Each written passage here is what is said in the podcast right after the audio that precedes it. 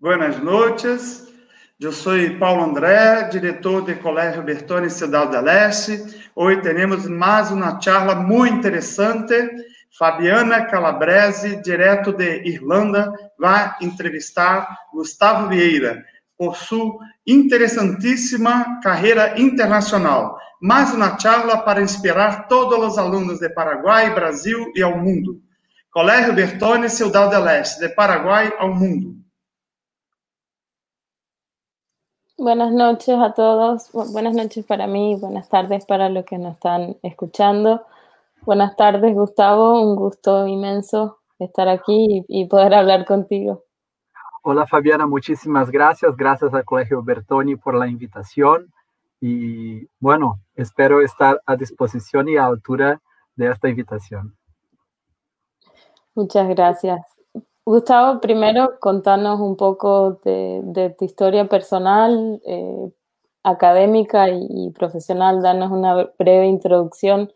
Como profesional de relaciones internacionales es realmente un gusto muy grande compartir contigo esta, esta live. Gracias. Bueno, eh, primero yo soy, eh, yo, yo tengo una formación, soy licenciado en Derecho, tengo maestría y doctorado en Derecho yo estudié también una parte del doctorado en Canadá y, tengo una doble actuación internacional, una parte en una carrera humanitaria, en, en específico en desarme humanitario. Yo trabajé con coaliciones de organizaciones no gubernamentales para la mitigación de los efectos humanitarios de determinados de determinados armamentos, de determinadas armas. Por ejemplo, las minas antipersona, que son artefactos explosivos que son eh, utilizados durante los conflictos armados y no, no escuchan, no saben que la paz pasó, ¿sí? que los acuerdos de paz fueron firmados.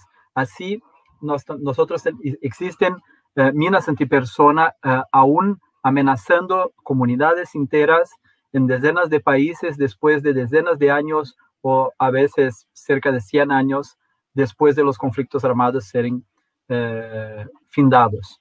Entonces, eh, este es un problema que afectó más de 100 países y 90% de las víctimas son civiles. Entonces, este es un, de, un ejemplo de actuación humanitaria, ¿sí? Eh, el enfrentamiento de toda esta problemática de determinadas armas por sus efectos humanitarios. Y otra en la internacionalización de la, educación superior. ¿sí? Se sabe que, bueno, hoy es, es consenso que parte de la calidad de la educación está directamente relacionada con, eh, con la internacionalización. ¿sí? Entonces yo fui tanto asesor de, del rector de una universidad federal acá de Brasil para la internacionalización de la universidad, así como yo actué como rector de la, de la UNILA, de la Universidad Federal de la Integración Latinoamericana, en una oportunidad en que alcanzamos ampliar la presencia internacional de estudiantes y investigadores en la universidad. La, UNILA creo que es un, gran marco en, la educación, incluso, si no me equivoco, este año cumple sus 10 años de actuación en la, en la región, ¿no? Eh, si nos puedes contar primero un poquito más sobre la actuación en, el derecho humanitario eh, y hacemos una línea así más, eh, línea, siguiendo un poco el tiempo, la línea del tiempo ¿Y cómo saliste de la actuación humanitaria al llegar al, cargo más alto de la UNILA?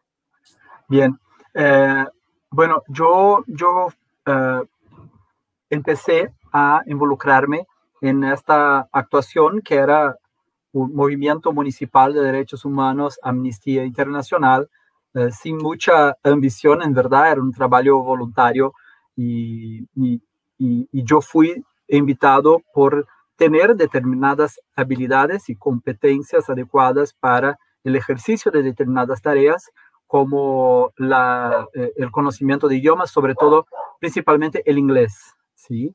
Y entonces yo fui siendo invitado para determinadas tareas voluntariamente y fui asumiendo. Yo, yo preparé una pequeña presentación, ¿sí? Y yo les pido uh, perdón anticipadamente porque está en, portugués, pero me parece que, que, que puede ser interesante presentarles también no solo algunas ideas, como también algunas imágenes de, este, de esta actuación y de este periodo.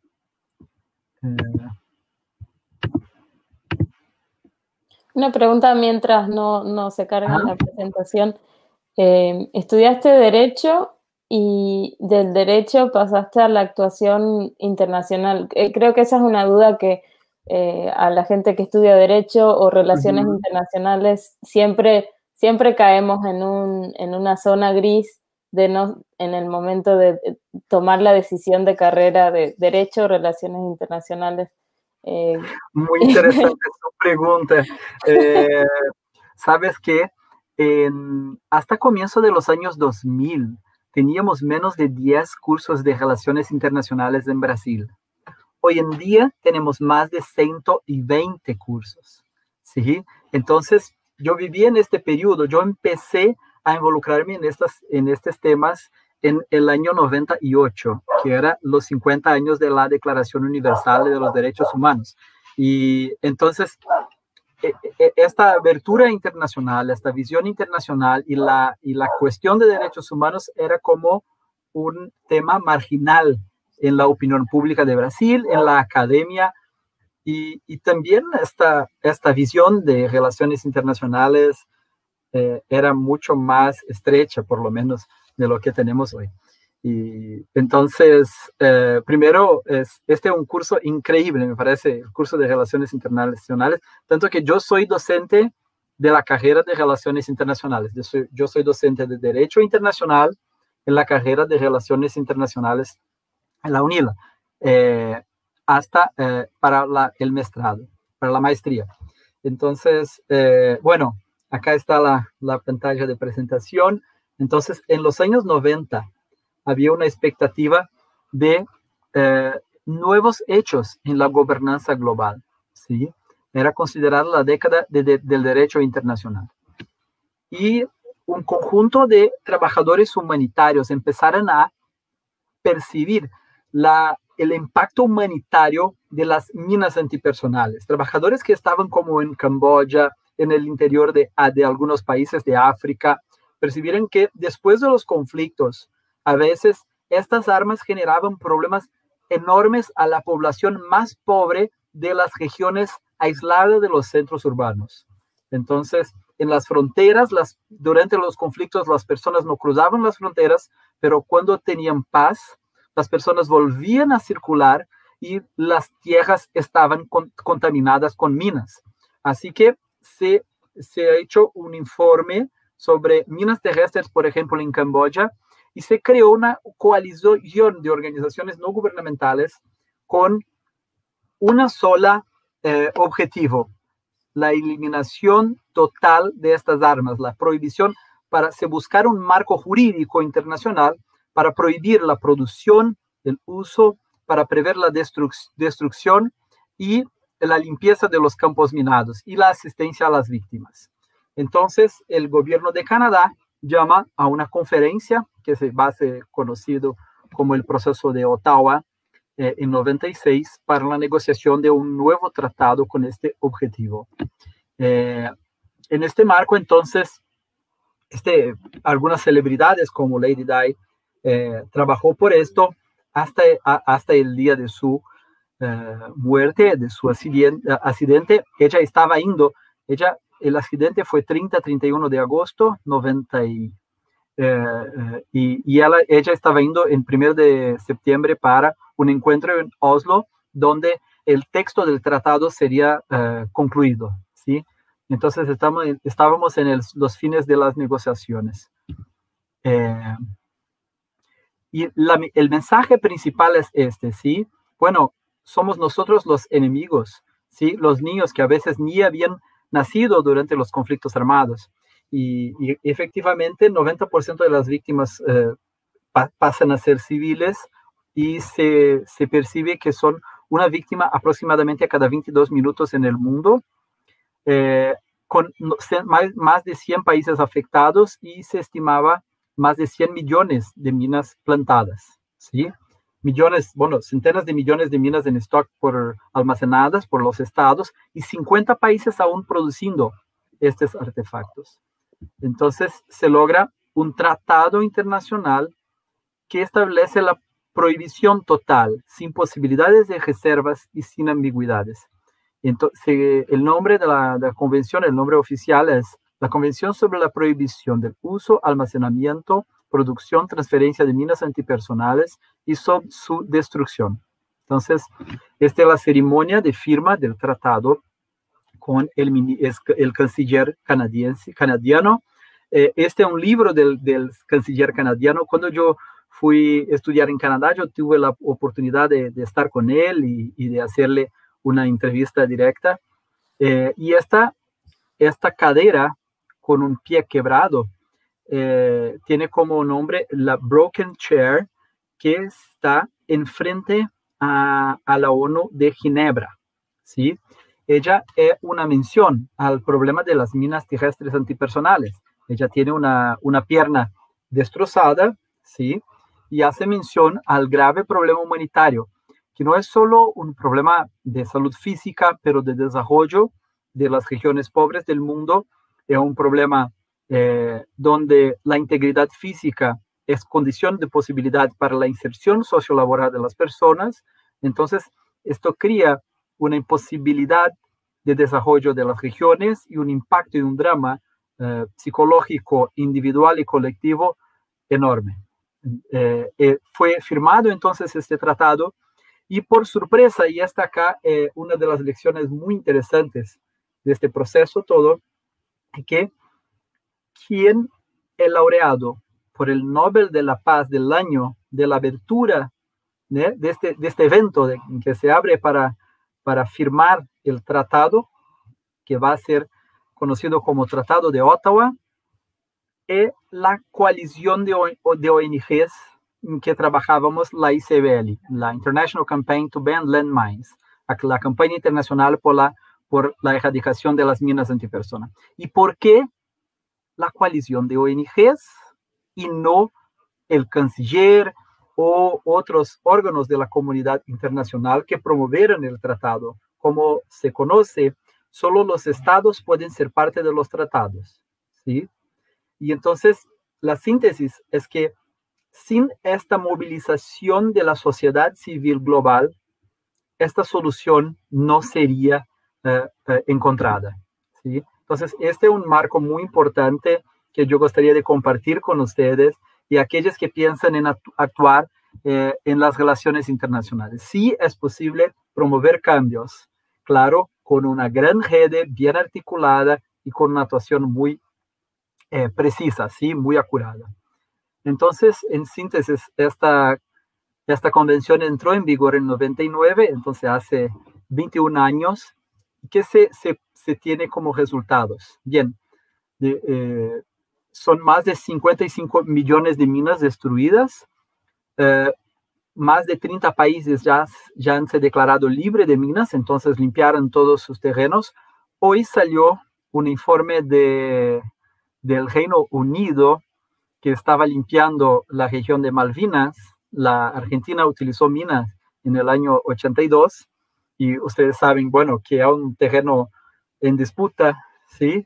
Eh, pero pero la, la remoción de los artefactos explosivos está siendo hecho por, por el Reino Unido, que tiene el control eh, de, de la región. Yo estuve incluso en la región para, para acompañar algunos trabajos de, del desminado y, hoy se declaró libre de minas a Malvinas. ¿Qué más? Eh, aún accidentes con 50 en 50 países, teníamos en más de 100, ¿sí? Y de los países, de los 50 países que producían minas antipersonales, aún 11 no, no, eh, no abrieron mano total de del derecho de producir, ¿sí? No es que producen las minas, pero aún tienen condiciones de producir.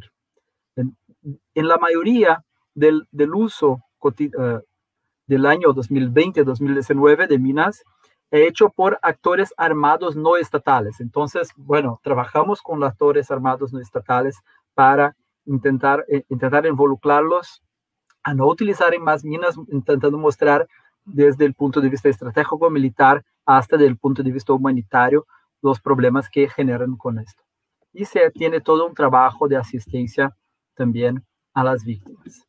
Así que eh, yo trabajé bastante con los informes globales sobre este, esta temática. Por ejemplo, aquel informe que está eh, Landmine Monitor Report, en aquel fue el último en que hacíamos la cobertura de todos los países del mundo. Fue del año 2004, cuando tuvimos la primera conferencia de revisión de la Convención de Ottawa en Nairobi, Kenia. Entonces todos los países del mundo eran cubiertos por un monitoreo, eh, bueno, hasta uh, en, todas las áreas que implican el tema de las minas. Y yo también he hecho mi maestría en, en Derecho sobre la tesis de maestría sobre el tema de las minas. Yo publiqué un pequeño libro que es este, eh, Innovaciones en Derecho Internacional, un estudio de casos sobre el Tratado de Ottawa. Entonces, de este trabajo, eh, Fabi, bueno, desde, desde participar de Comisión de Relaciones Exteriores de nuestro Congreso Nacional, esto fue una, en que debatíamos un otro problema que era las municiones en racimo, que también generan un problema humanitario muy sencillo. Estaba a mi derecha, a mi mano derecha, el, eh, el representante de la Cancillería de Brasil, al centro el diputado que invitó a la reunión, que eh, en época era eh, Fernando Gabeira. A, a derecha de él estaba un, un representante del Ministerio de Defensa y del Ministerio de Justicia. Yo también estuve en algunas otras oportunidades. La última fue cuando estábamos trabajando por el tratado sobre el control del comercio de armas, el tratado de comercio de armas. Tuvimos una audiencia pública en la Cámara en el año 2015. Incluso el actual presidente y su hijo eh, de Brasil estaban en la primera eh, cadera, ¿sí? y yo presenté a los diputados el tratado. Eh, eh, esta, esta de 2015 fue en 13 de agosto y, todos los documentos están disponibles en el sitio de la Cámara. Esta arriba también. Otras cosas que hacemos, bueno, desde ir a, terrenos, ¿sí? Ir a, sorry, eh, a visitar a, los terrenos, a conocer cómo estaban siendo hecho el trabajo de desminado, de educación sobre el riesgo de mina, asistencia a las víctimas, esta, esta visita fue en Guinea-Bissau, región eh, subsahariana. En general, yo estuve en un poco más de 30 países acompañando actuaciones diplomáticas, reuniones diplomáticas y haciendo el monitoreo de la implementación del tratado. Nuestro trabajo era buscar la máxima universalización del tratado y el cumplimiento dentro de una interpretación humanitaria de este tratado, ¿sí? Entonces, los estados tenían que hacer informes sobre su actuación en el, tratado y nosotros como sociedad civil hacíamos un otro informe global sobre todos los tratados, donde también íbamos a terreno a hacer el chequeo, ¿sí? Y eso todo por parte de la coalición, ¿cierto?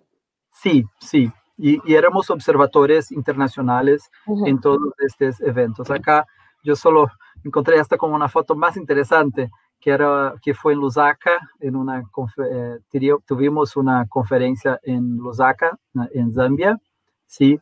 Yo trabajaba mucho con Angola y esta era una embajadora angolana con quien yo me encontré muchas veces.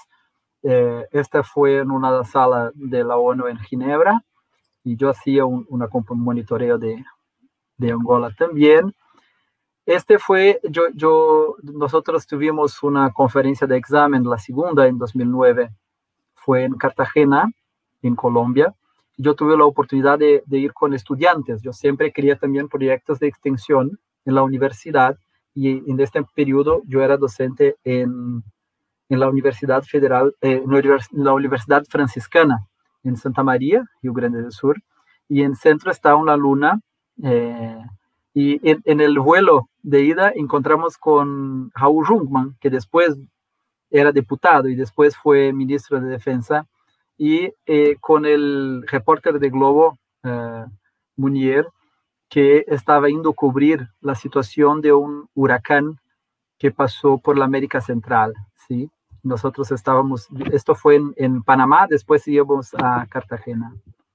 Y esto fue con los mis, mis tres alumnos que están allí, que pudieron acompañar la conferencia diplomática en Cartagena. Ellos trabajaban todo el año conmigo en todos los temas ligados a, a desarme humanitario. También organizamos encuentros regionales de América Latina con personas de, acá fueron de siete países, de varias organizaciones no gubernamentales, de Colombia, Argentina, acá de Brasil, Conectas, Instituto, Conectas Derechos Humanos, Instituto uh -huh. Paz, Instituto Igarapé. Y eh, bueno, este fue un poco de, de las fotos que, que yo pasé rápidamente. Este un poco, muestra un poco de la mirada. Entre otras cosas, hacíamos también talleres para hacer una especie de formación de los oficiales gubernamentales sobre cómo eh, interpretábamos la mejor manera de implementar el tratado. Por ejemplo, era necesario hacer una eh, legislación nacional. Entonces, ¿qué, ¿qué modelo de legislación nacional? Presentábamos modelos comparados de legislación. Esto yo hacía con una asesora jurídica, la del Comité Internacional de la Cruz Roja, una colega de la Clínica de Derechos Humanos de Harvard, y, asesora también de Human Rights Watch. Entonces, era un poco de los trabajos que hacíamos en este proceso. Es un, un, relato muy alentador, creo que para, para toda persona interesada en, el, las organizaciones civiles y que creo que es un dilema bastante grande dentro de las relaciones internacionales y eh, el tema de, cómo, manejar los diversos actores que influyen efectivamente en, en las dinámicas eh, de conflicto y paz. Eh, sí, la, y, la, diplomacia. ¿Y, institución, sí, ¿Y en qué institución actuar? ¿sí? Exacto. Pues te, te, cuento que la mayoría de las situaciones que yo acompañé eran personas que a veces estaban en la ONG, iban para la ONU, de la ONU iban para gobierno, o de gobierno iban para la ONU, uh, de la ONG iban para el gobierno. Entonces, era un, una, una, una, alternación. A veces era tu colega en la ONG y el otro día estaba trabajando en la ONU, ¿sí? O estaba en gobierno y otro día eh, iba para organización internacional o, o iba para ONG. Entonces, situaciones así acompañé a lo largo de, de estos años muchas veces. Sí, me imagino. Y, y es una, una, una dinámica bastante viva también, ¿no? Que, que se, se, se, siente se, se percibe de alguna manera. Sí, sí, En la primera oportunidad en que yo salí de Brasil fue una viaje, un viaje, un encuentro en Argentina, en Buenos Aires. Y bueno, yo era, aún no, no, no, no había concluido la carrera de Derecho, la formación, y yo encontré con una, con una persona que era de Noruega, y ella hablaba que en 10 días pasó por cuatro continentes. Y yo miraba aquí loco, wow, qué lindo, muy interesante. Pero ella no hablaba esto con mucha alegría. Y con el tiempo también uno va vivenciando un poco lo que, lo que es el desafío de estar siempre eh, en, en, tránsito, ¿sí? De a veces eh, estar tan ausente de su casa, de, las rutinas, eh, de estar a veces en ambientes y territorios con, con, muchos desafíos interculturales también, en organizaciones en que estos temas interculturales eh, son también muy sencillos, ¿sí? se aprende mucho eh, sobre cómo interactuar en ambientes interculturales sobre no, nuestras tendencias latinoamericanas, ¿sí? Y, y, la manera con que sí, porque eh, en las reuniones globales era muy normal, la, los continentes o las regiones del mundo se organizaban en grupos porque las culturas también son mucho más próximas. Sí, me imagino. Y ahora que, empezaste a, mencionar cuestiones de desafíos y estar en ambientes hostiles, me imagino que eh, en, en esos viajes a campo eh, que iban con, llenas de ropa de protección, eh, con, una cierta aprensión, me imagino yo, de, estar en un ambiente que un poco incierto, una, una cuanta incertidumbre o ambientes donde había hubo en algún momento conflicto, conflicto armado. Eh, ¿Cómo, se siente y cuál fue el, momento más desafiador de, ese periodo de tu carrera? Bueno, eh, siempre íbamos a, regiones post-conflicto. Entonces, esto era una seguridad que teníamos. Los, los colegas del Comité Internacional de la Cruz Roja eran los que iban a, a los a los terrenos cuando los conflictos a veces aún estaban muy calientes. Nosotros no, nosotros estábamos presentes post conflictos en la reconstrucción postbélica de los estados. Entonces, claro, vivenciábamos situaciones de una ausencia total de infraestructuras muchas veces. Por ejemplo, en, esta, en este viaje eh, a, Guinea-Bissau, el país estaba como el, el penúltimo en el índice de desarrollo humano. La capital no tenía luz, no tenía agua en Canadá. Eh, entonces, bueno, algunos desafíos sí se imponen en el cotidiano, pero tal vez las cosas más difíciles efectivamente eran a veces eh, tratar con autoridades de algunos países más autoritarios. Entonces, en algunas situaciones eh, fueran fueran costosas de alguna manera, ¿sí? Lidar con autoridades que quieren sacar y quieren se quedar con tu cámara o quieren te pedir dinero y estás saliendo del país y, quieren te pedir dinero y están con tu pasaporte y, y, usted simplemente está con todo en ok, pero no estoy con, a veces en el viaje tienes un visa y para ir a un país y el vuelo pasa por otros países, ¿sí?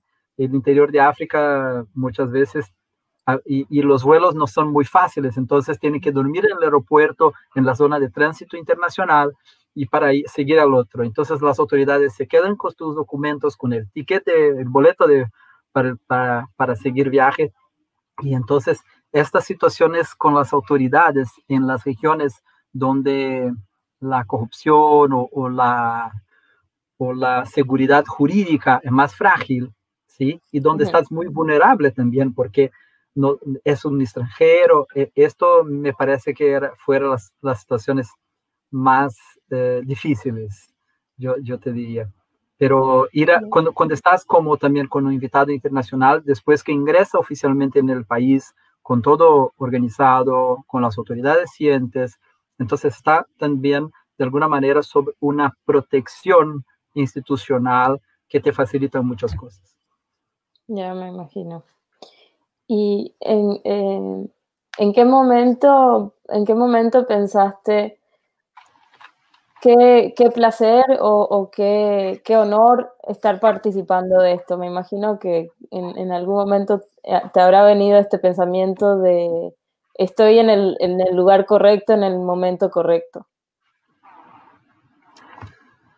Bueno, eh, la opción de actuar en esta, en esta temática, yo te diría que yo muchas veces me preguntaban, ¿qué, ¿por qué estás trabajando con un tema que, que, no afecta directamente el cotidiano de tu país? Y, y, y, desde mi punto de vista, esto era muy interesante porque trabajaba con dos mensajes fundamentales. La primera era que sí, tenemos que desarrollar solidaridad más allá de las fronteras, ¿sí? Y esto es algo que, que, sí aún es un, un, dilema civilizatorio contemporáneo. Debemos solidaridad más allá de las fronteras, más allá de las nacionalidades. Y para mí esto siempre fue algo muy obvio que sí, sí, que, que, que los límites de solidaridad o de empatía no deben se limitar a nacionalidades o fronteras. Y, de otro punto, y de otra cuestión es trabajar con un mensaje de los efectos de la guerra y de la educación para la paz. Entonces, eh, esta, eh, y siempre que, yo miraba que esto estaba de alguna manera eh, abriendo la cabeza de algunas personas o desarrollando más sensibilidad, eso me, sí, esto me motivaba, sí. Entonces la motivación nunca fue un problema, sí, muchas adversidades, mucho trabajo, pero también mucho sentido cotidiano en lo que era hecho. ¿Y en el, eh, sentiste en algún momento que, a pesar de que no sea una, una problemática de Brasil o un, un, problema de la región de Latinoamérica, eh, que trajiste aprendizajes no solamente de manejo de conflicto, sino de lo que viene después, de la reconstrucción de la, de la solidaridad y, y de cómo traspasar esa experiencia local fuera de tu, de tu ambiente casa y cómo aplicarlo dentro de casa? No, ciertamente, pero solo una observación. Por ejemplo, en, en, solo en América Latina, Colombia tenía dos accidentes por día con, con minas antipersonales. Chile tenía 250 mil minas sembradas en las fronteras. Malvinas con minas. Uh, Perú uh, utilizadas por el Sendero Luminoso, Venezuela con, con, campo minado, eh, Cuba alrededor de la, de la prisión, América Central con un problema gravísimo de minas antipersonas. Entonces, eh, sí, América Latina estaba como uno de centros y, sobre todo Colombia como uno de los países con más víctimas por, por, por minas, pero, eh, pero sí, uh, quizás la oportunidad de conocer eh, personas y, realidades y, sentir como tus puntos de contacto, de sensibilidad, están más presentes en varias regiones del mundo. Así que, por ejemplo, pasa un tsunami y, y alcanza regiones como Kenia o India, y estás preocupado con oh, cómo está la oficina de mi colega acá o allá, o pasa un terremoto en otra ciudad, o un país tiene un golpe de Estado y se queda, y, algunas veces organizamos redes de protección a nuestros colegas de actuación, eh, que actuaban en la sociedad civil y hacíamos movilizaciones en, bueno, 50 países a veces para intentar movilizarnos y, y establecer un mensaje muy preciso y directa eh, por, porque sí estábamos preocupados con una persona o con una, y, y para, para, prevenir violaciones de derechos, ¿sí? Eh, entonces, quizás esta fue, eh, este, fue, este es algo que, que cargamos con esta experiencia.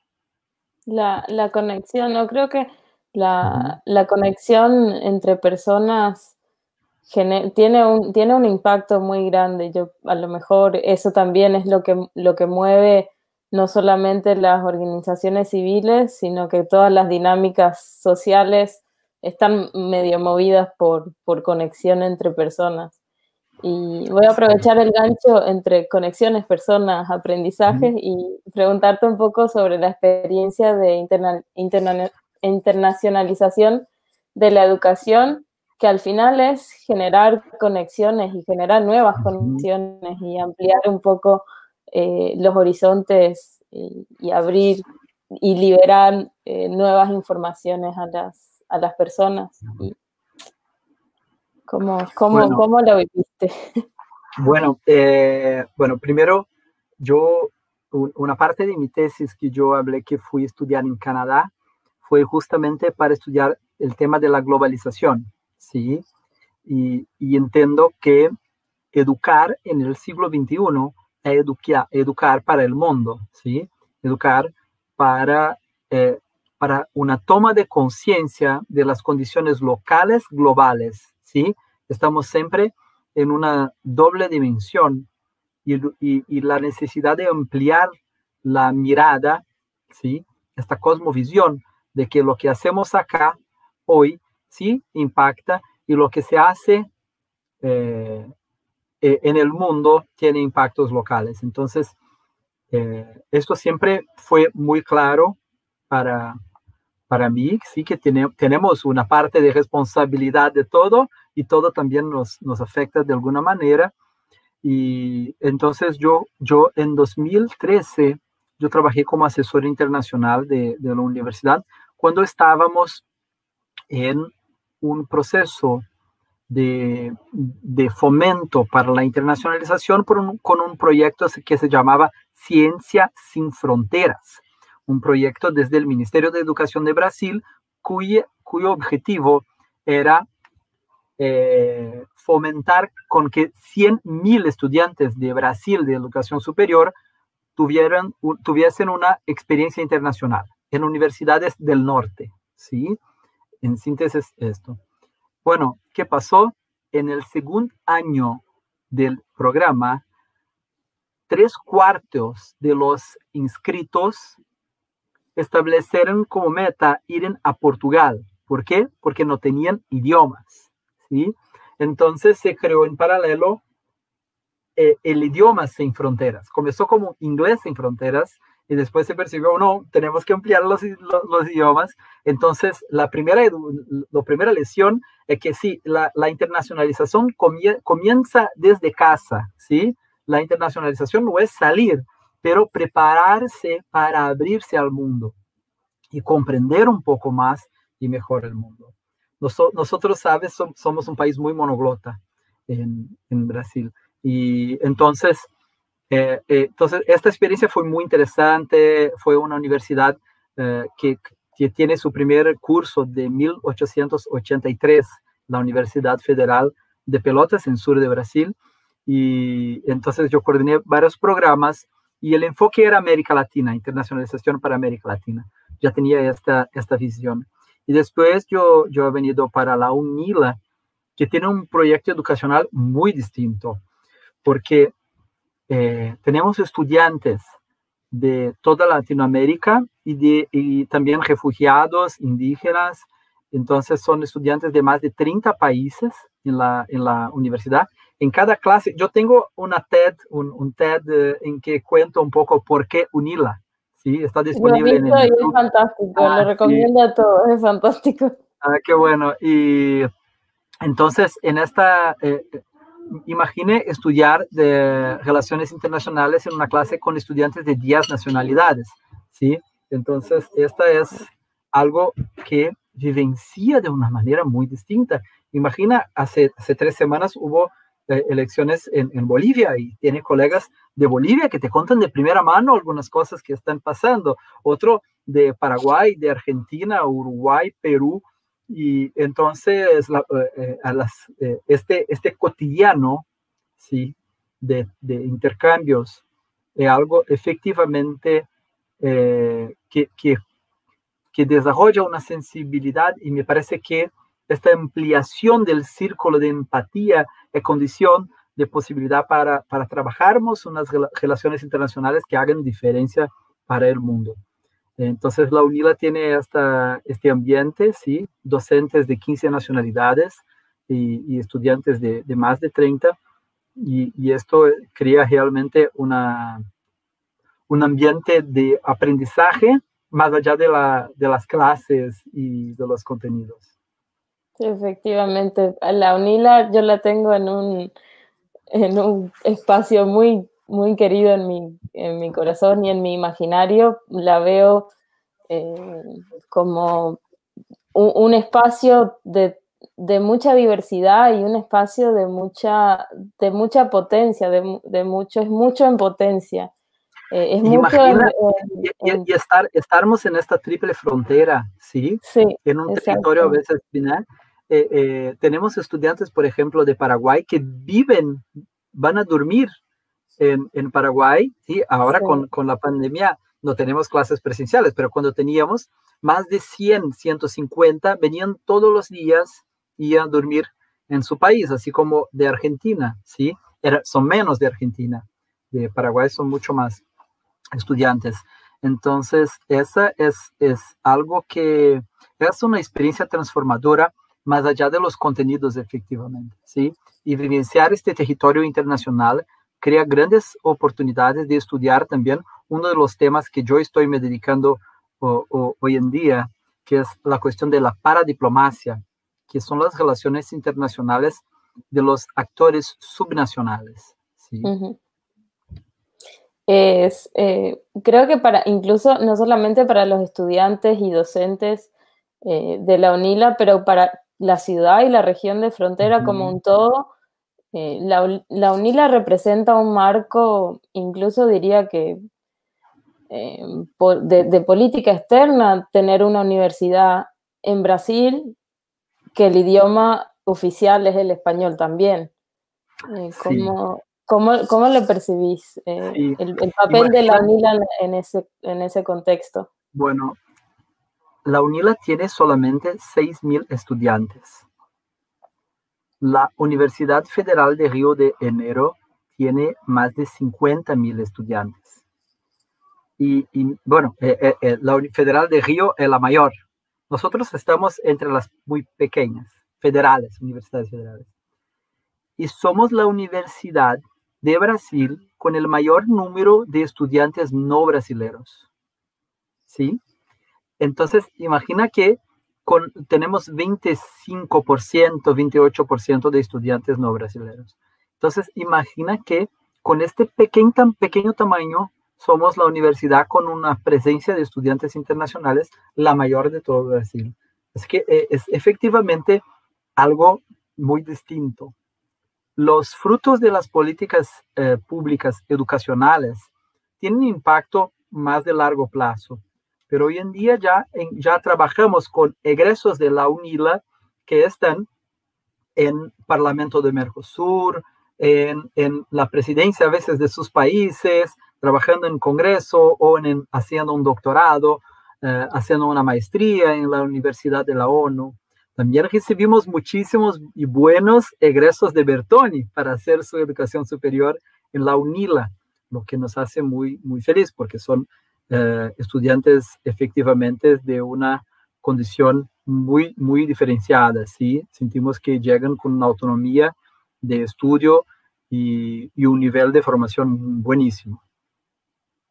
Me, con, con, relación a Albertoni y con lo que dijiste hace algunos minutos de que la internacionalización de la educación no es solamente salir de un país a otro, sino que empieza desde casa y sobre todo creo que también empieza desde la enseñanza básica, ¿no?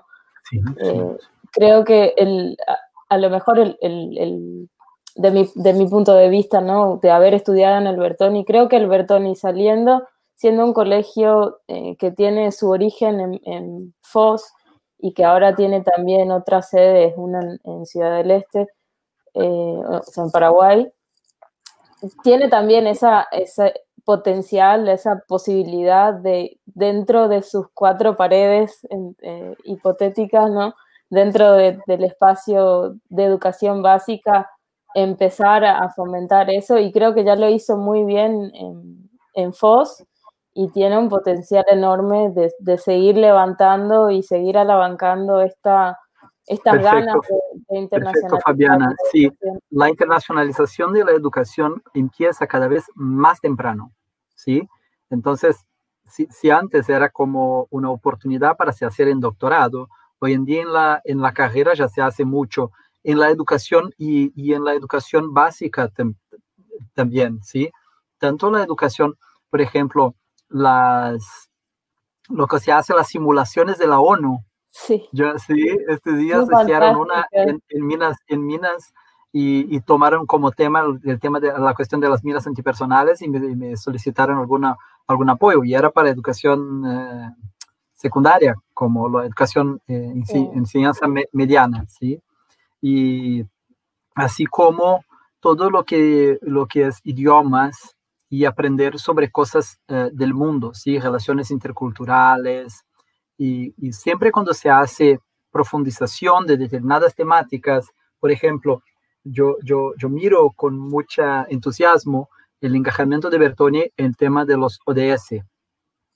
Hay algo, esto es algo que nos, nos conecta de manera local y global de, la idea de local, ¿sí? de una manera muy efectiva y educa muchísimo para los desafíos que, que pasamos en el mundo y acá. Entonces, sí, esto, es, esto tiene que comenzar en casa, pero cada vez más temprano. Y una, una pregunta eh, fuera del contexto profesional, ¿no? Eh, la, o bueno, un poco dentro del contexto profesional también. Pero la diversidad de la región de frontera también creo que genera un poco un terreno fértil para, para, que, para que esa internacionalización de la educación eh, se genere un poco de manera orgánica, ¿no? Eh, no. Sí, sí, pero es necesario tomar conciencia de la interculturalidad presente y valorizarla, ¿sí? Por ejemplo, eh, tenemos cuántos, cuántos idiomas y, cuántos estudiantes de cuántas nacionalidades presentes en cada, en cada escuela, ¿sí? El idioma nativo es cuál? El, portugués, el español, eh, el guaraní, el más o, el árabe, o el chino, si el mandarín, o, o cuál. Entonces, tomar conciencia de la diversidad presente es necesario y tener políticas efectivas de, valorizar esta historia que cada uno trae, ¿sí? Estamos en una región, sí, muy, muy bella, pero es necesario algunas políticas que consigan y algunas acciones educacionales que consigan eh, eh, agregar valor y aprender con en esta diversidad, valorizar la diversidad. Yo solo te cuento una pequeña investigación y trabajo que se ha hecho desde la UNILA que era, era eh, monitorar las escuelas municipales de Foz. Y se encontró en la educación básica, en el, en el primer ciclo, solo 588 estudiantes cuyo, cuyo, idioma nativo no era el portugués. Entonces no puedes educar, e, enseñar portugués o matemática como si nada estuviera pasando, ¿sí? Tiene que tener una, una abordaje más específica por, porque más a frente este estudiante va a tener problemas en, aprender matemática y el problema no es la matemática, sino eh, la diferencia de estarmos en una frontera. Entonces, no es como eh, estar en una escuela en Curitiba o en Maringá, ¿sí? Eh, entonces, sí, pienso que es un valor que tracemos, pero se tiene que mirar y construir desde esta realidad diversa. Sí, muchas gracias. Eh, yo comparto completamente. Eh, creo que eh, estuve en una de las, en un, en una, uy, ahora se me fue de la UNILA del, del, Observatorio de Migraciones con relación a, la educación y que se presentó en la UNILA y totalmente de acuerdo con, con respecto a esa a la importancia de mirar y actuar efectivamente sobre esa diversidad, porque tampoco, tampoco es fructífero que exista la diversidad sin que se, la, se reconozca, se valore y se trabaje eh, lo que es eh, positivo de esa, de esa diversidad. Eh, una, una pregunta con respecto al, al cargo en la UNILA. ¿Cómo, qué, tan, ¿Qué tan bello y desafiador es estar en, una posición alta en una universidad que representa tantas diferencias y cómo manejar todas esas diferencias? Bueno, esta es una pregunta que podríamos empezar otra, otra, pero yo voy a intentar hacer algunas síntesis. En primer lugar, eh, para llegar se tiene que tener eh, cuál es el objetivo central de su actuación, ¿sí? Siempre eh, como desde su, en su proyecto de vida, en nuevos ciclos de vida, pero también en una actuación de gestión, tiene que tener muy claro cuál es la, la espina dorsal, porque la demanda y las oportunidades de dispersión son enormes, ¿sí? Muchas cosas, todo es importante y todo es urgente, pero tiene que tener muy claro cuál es el centro, ¿sí? Y dentro de este centro tiene que tener clareza de los principios que vas a conducir el proceso. Entonces, yo, yo voy a compartir rápidas eh, eh, situaciones. Uno de los, de los desafíos, eh, las universidades estaban siendo muy cuestionadas por sus costos, entonces trabajamos mucho con agregar eficiencia a la gestión. yo empecé sacando algunos de, privilegios del propio rector, ¿sí? como conductor propio, celular funcional, eh, porque sí, porque íbamos a, querer dos cosas, generar más eficiencia en el sistema y eh, ampliar la calidad académica de la universidad, ¿sí? Entonces, fuimos eh, identificando los mecanismos para leer, hacer el diagnóstico de cómo mejorar esta eficiencia académica de la universidad y por síntesis aumentamos en 54% el número de estudiantes de, grado y en dos años eh, con el mismo costo de, a la universidad y, los, y ampliamos para, de 5 para 22 los cursos evaluados con notas 4 y 5, siendo que el 5 es el máximo, ¿sí? Entonces, eh, esto, bueno, pero esto era parte, de, pero, pero tiene, me parece que la síntesis de tener muy claro lo que es el central dentro de la gestión y los principios que deben conducir.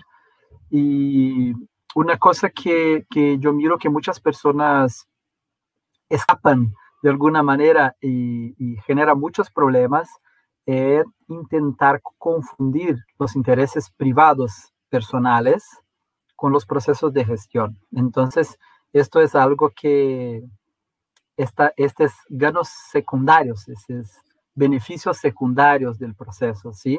Entonces, yo siempre intenté eh, afastarme de cualquier cosa que, que pudiera ser traducida por, por, por interés privado o particular y esto, y esto limpia de alguna manera, entonces sale con mucha tranquilidad también de, los, de, de, estas oportunidades. Pero, pero bueno, en síntesis es esto, en un ambiente muy diverso y las diversidades también son muy conflictivas, ¿sí?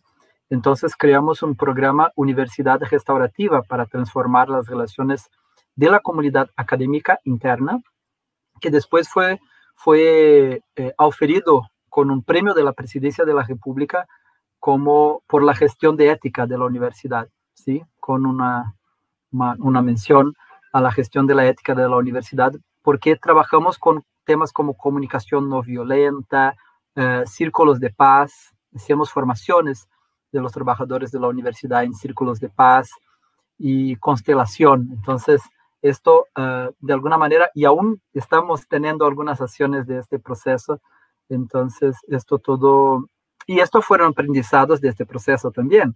En, la acción antimina, de, de, para enfrentar el tema de las minas, una de las cuestiones era juntar los dos lados que estaban en los conflictos para eh, interactuar juntos con objetivos comunes, de limpiar eh, los terrenos minados. Y así iban transformando los conflictos y haciendo la paz gradual y haciendo que el conflicto armado fuera cada vez más lejano en el futuro.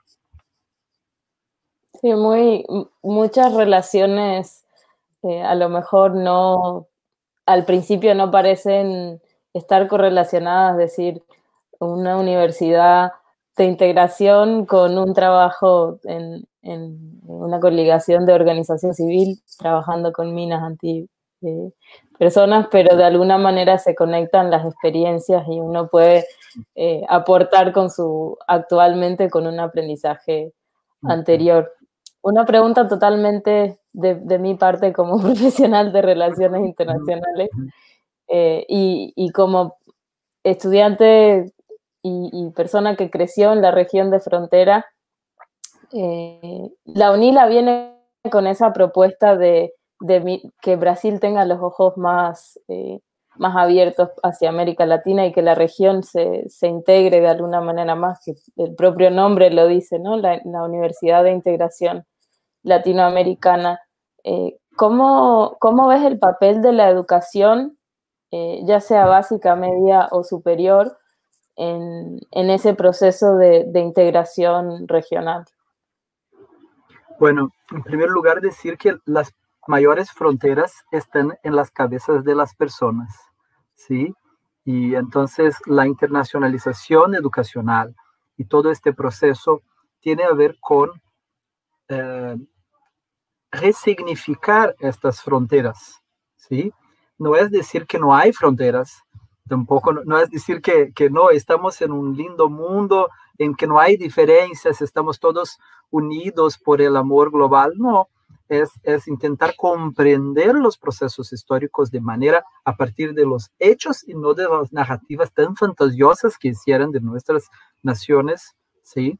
Y percibir que tenemos mucho más intereses convergentes y estamos unidos y el mundo tiene mucho más amenazas del otro lado del mundo que al lado del hermano que vive y que compartes un río y un destino común. Entonces, eh, la educación es condición para formar profesionales que comprendan que los intereses convergentes pragmáticos están mucho encima del, de las pequeñas diferencias cotidianas que aún puedes tener. Puedes tener con un paraguayo o argentino, así como puedes tener con un paulista, con un eh, eh, amazonino de Amazonas, sí, y, esto no es, y, esto no es por la nacionalidad que, va a, discutir. Entonces, la educación es lo que abre los caminos, me parece, ¿sí? Y imagina, eh, yo, yo, yo sueño con procesos de integración en que estos egresos de la UNILA van a encontrar en muchas oportunidades haciendo cosas juntos, ¿sí? Cuando en un, en un momento fuimos un, diputado de Brasil intentó transformar la identidad de la UNILA para una identidad más local, Universidad Federal del Oeste de Paraná. Y yo estaba como rector hacía un mes solamente y fue lindísimo mirar los egresos eh, se organizaran rápidamente, hicieron una carta y estaban en muchos lugares del mundo, hicieron una posición y crearon manifiestos y, ya sí, estaban trabajando juntos de alguna manera y una de las cosas que trabajaban juntas era porque percibían la importancia de este sentido. Entonces, eh, esta visión a veces que quieren decir, no, todo es ideológico para acá o para allá, no, eh, la integración postnacional es una tendencia global. ¿sí? En la Organización Mundial del Comercio, solo dos países no, no negocian con bases en, en, en procesos, en bloques económicos. Entonces, esta es una tendencia global. Lo que se mira de la Unión Europea, Mercosur, Unión Africana, eh, eh, es, es, es, tendencia global. Entonces, si no comprendemos estos procesos, estamos cada vez más, eh, de alguna manera, fuera de la historia. ¿sí? Y si no comprendemos el curso y la marcha de la historia, esto es esta, esta Darwin ya nos enseñó que la adaptación es lo que nos, nos facilita el proceso ¿sí? de supervivencia ¿sí? y las condiciones de supervivencia.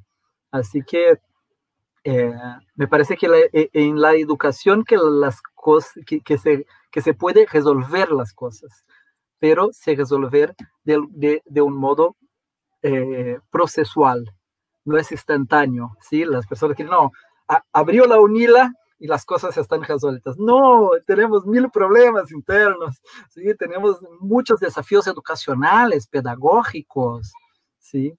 Y entonces, este es eh, un poco sí, pero, pero es en la educación que efectivamente me parece que es el centro transformador y creador de los procesos de integración desde una mirada más empática, más solidaria que es la que me parece precisamos cada vez más. Muchas gracias. Eh, una, un consejo para los estudiantes del Bertoni Paraguay eh, que quieran seguir relaciones internacionales, derecho o cualquier otra carrera, ¿qué, les podés recomendar de tu experiencia tan inspiradora? Cuanto más preparados estuvieran, más mejor condiciones van a tener cuando las puertas se abrirán. Esto es indispensable, ¿sí?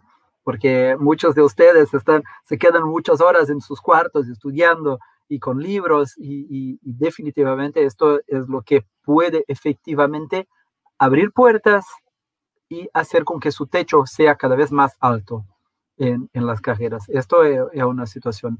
Y la otra cuestión que es más difícil porque muchas veces no está en los programas educacionales, es aprovechar todas las oportunidades de trabajo en equipo, ¿sí? Los, las, el aprendizado decorrente de, de la convivencia, ¿sí? De las habilidades y competencias que puedes adquirir en los trabajos en, en equipo, en las adversidades y cómo se adaptar y cómo trabajar en equipo, me parece que eh, es una necesidad cada vez mayor y una habilidad que puede sí te poner para encima muchas veces o para abajo. Y a veces tienes personas muy competentes para trabajos individuales, pero, pero eh, cada vez más es necesario trabajos en equipos, equipos amplias, equipos interculturales.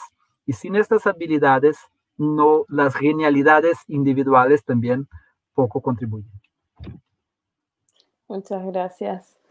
Eh, fue muy, muy inspirador realmente escuchar tu historia, tu carrera y tu perspectiva con respecto a la región, a las diferencias y, a, todo tu proceso en, cuanto eh, trabajador humanitario y también dentro de la educación. Muchísimas gracias creo que todos estamos muy, muy contentos de, tenerte como invitado. Yo para mí es un honor otra vez. Muchas gracias al, Colegio Bertoni.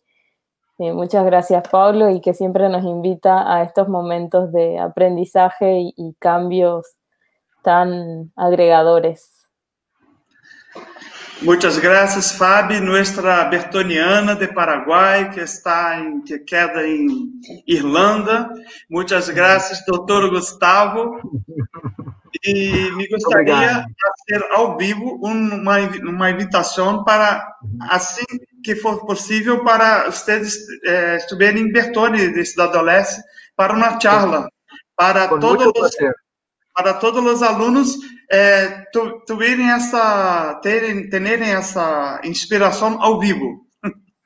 Y yo voy con los eh, nuestros alumnos paraguayos. Tenemos excelentes alumnos paraguayos en la UNILA y me gustaría mucho que conocieran también. Gracias. Gracias. Está la invitación está acepta. Gracias. Gracias. Buenas noches a todos. Buenas noches. Gracias, Fabi. Muchas gracias por la cordialidad. Gracias. Muchas, muchas gracias a todos.